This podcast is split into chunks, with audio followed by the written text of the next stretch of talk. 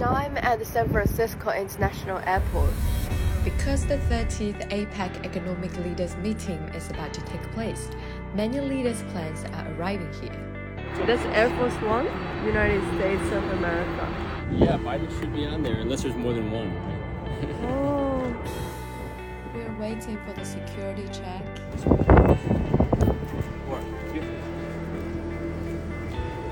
Gotcha.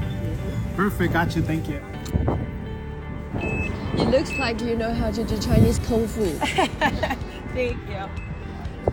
Sir, please. Sir, why don't you use an X-ray to scan everything? Because I don't have one here. Ah. Sorry. I wish I did. Thank you. Okay, we're good to go.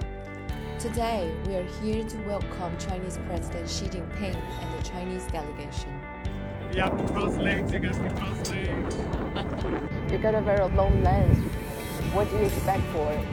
Oh, so I can see closer to the plane. To the plane. Yeah, just like so I can see him like coming out of the plane and all that. We can see that U.S. Treasury Secretary Janet Yellen, California Governor Gavin Newsom, and other United States representatives.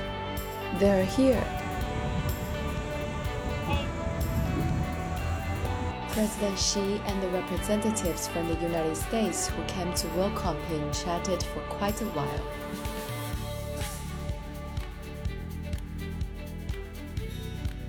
I hope he has a great time. Last time we saw each other, that was in Bali, Bali. Indonesia. Yeah, wow, it's like ages.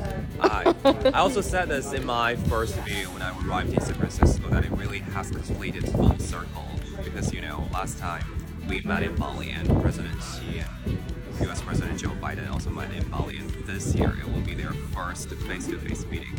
So it's kind of a remarkable experience. Oh, I'm happy for you.